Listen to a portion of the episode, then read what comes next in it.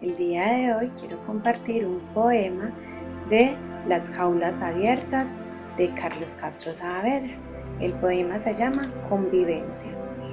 Formo parte de todo lo que existe y de lo que comienza a sonreír. Y pienso que la hermosa faena de vivir en ser plural y universal consiste.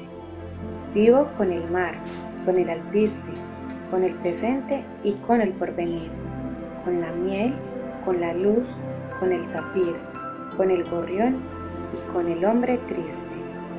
Soy un poco de todos los países, un poco de las hojas y raíces que alimentan los robles y los pinos. Pertenezco a la luz de las estrellas, al vino que se oculta en las botellas y a las curvas de todos los caminos.